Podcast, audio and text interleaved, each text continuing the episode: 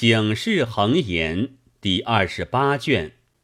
无涯内林州赋曰：“贪花费尽采花心，身损精神得损阴。劝汝欲花休浪采，佛门第一戒邪淫。”话说南宋时，江州有一秀才，姓潘名玉，父亲潘朗曾做长沙太守。高志在家，潘玉已中过省员，别了父亲，买舟往临安会试。前一夜，父亲梦见古月彩旗，送一状元匾额进门，匾上正注潘玉姓名。早起唤儿子说之，潘玉大喜，以为春闱首节无疑。一路去高歌畅饮，情怀开发。不一日，到了临安，寻觅下处，到一个小小人家，主翁相迎，问：“相公可姓潘吗？”潘玉道：“然也。”足下何以知之？主翁道：“夜来梦见土地公公说道。”金科状元姓潘，明日午刻到此，你可小心迎接。相公正应其诏，若不嫌寒舍减慢，就在此下榻何如？潘玉道：“若国有此事，房价自当备奉。”即命家人搬运行李到齐家停宿。主人有女，年方二八，颇有姿色。听得父亲说起梦兆，道潘郎有状元之分，在窗下偷去。又见他仪容俊雅，心怀切慕，无由通款。一日，潘生因取砚水，偶然童子不在。自往厨房，恰与主人之女相见，其女一笑而避之。潘生魂不附体，遂将金戒指二枚，玉簪一只，嘱咐童儿屈控致意此女，恳求优惠。此女欣然领受，解腰间绣囊相答。约以父亲外出，亲赴书斋。一连数日，潘生望眼江川，未得其便。直至场事已毕，主翁置杯结劳，饮至更深，主翁大醉。潘生方欲就寝，忽闻轻轻叩门之声，起而视之。乃此女也，不及娇颜，捧进书斋，承其云雨，十分欢爱。约以成名之后，当取为侧室。是夜，潘朗在家，复梦向时古月彩旗，迎状元匾额过其门而去。潘朗梦中唤云。此乃我家其匾，送匾者答云：“非是。”潘朗追而看之，果然又一姓名矣。送匾者云：“金科状元何事如此潘玉？因做了欺心之事，天帝命削去前程，另换一人也。”潘朗惊醒，将信将疑。为己揭晓，潘朗阅登科记，状元果是梦中所迎，匾上姓名，其子落地，待其归而叩之，潘玉抵赖不过，只得实说，父子叹皆不已。潘玉过了岁余，心念此女。遣人持金帛往聘之，则此女已是他人矣，心中甚是懊悔。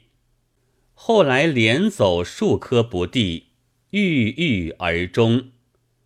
因贪片刻欢愉景，误却终身富贵缘。说话的，依你说，古来才子佳人往往私携欢好，后来夫荣妻贵，反成美谈。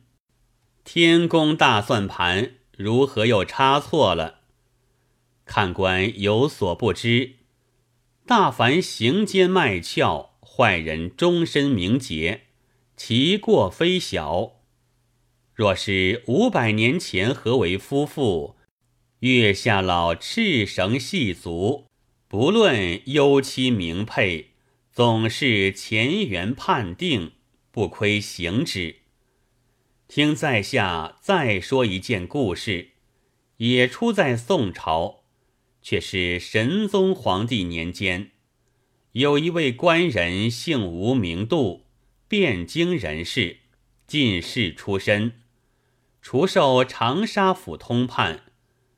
夫人林氏生得一位衙内，单会个燕字，年方一十六岁，一表人才，风流潇洒。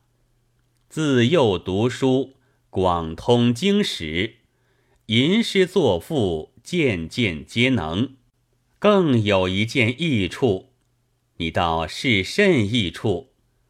这等一个清标人物，却吃得东西，每日要吃三升米饭，二斤多肉，十余斤酒，其外饮馔不算。这还是吴府尹恐他伤食，着中定下的规矩。若论起无涯内，只算作半饥半饱，未能称心向意。十年三月间，吴通判任满，升选扬州府尹。笔处隶书差役，带领马船，直至长沙迎接。吴度即日收拾行装，辞别辽友，启程。下了马船，一路顺风顺水，飞止一日，将进江州。昔日白乐天赠商妇琵琶行云：“江州司马青山湿，便是这个地方。吴府尹船上正扬着满帆，中流稳渡，疏忽之间，狂风陡作。怒涛汹涌，险些掀翻。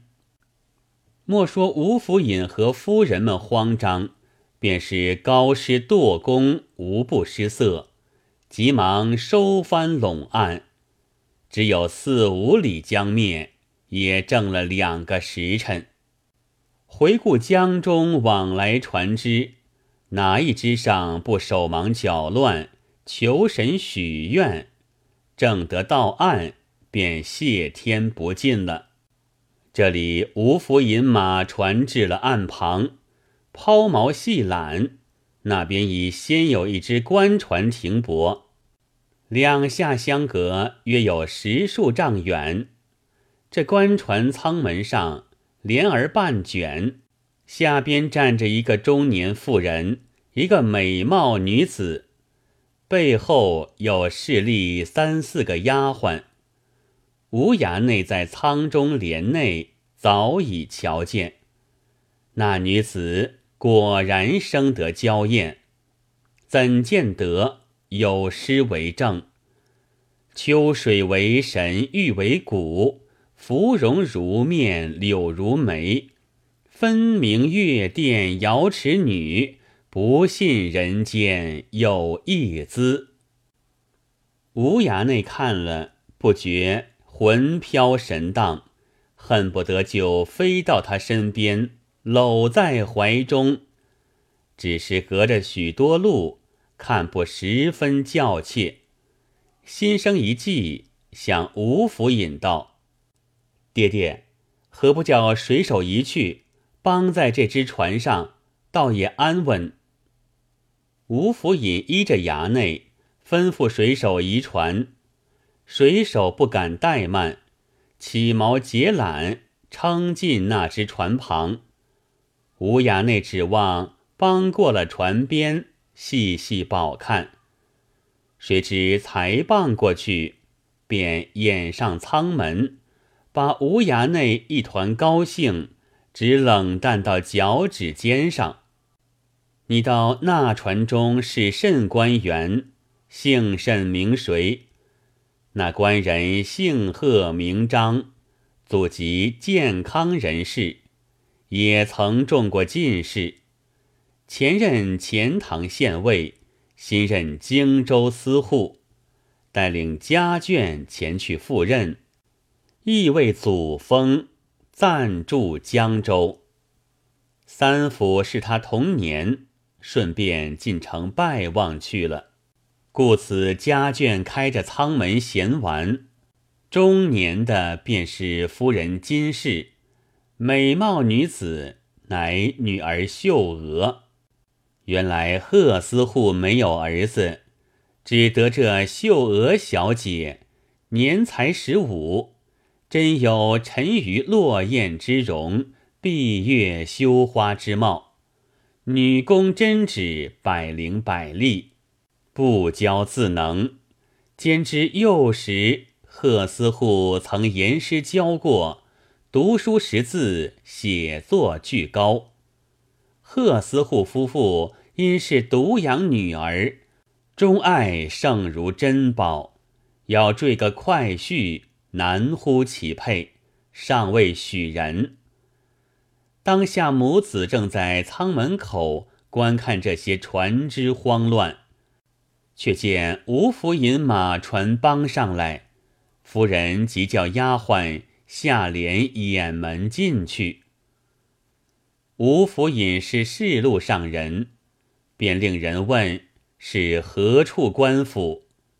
不一时回报说，是荆州司户，姓贺，会章，今去上任。吴府尹对夫人道。此人昔年至京应试，与我有交，相为钱塘县尉，不到他也升迁了。即在此相遇，礼和拜访，叫从人取帖儿过去传报。从人又禀道：那船上说，贺爷进城拜客未回。正说间，船头上又报道：贺爷已来了。吴府尹叫取公服穿着，在舱中望去，贺司户坐着一乘四人轿，背后跟随许多人从。原来贺司户去拜三府，不想那三府数日前丁忧去了，所以来得甚快。抬到船边下轿，看见又有一只坐船。心内也暗转，不知是何时刻。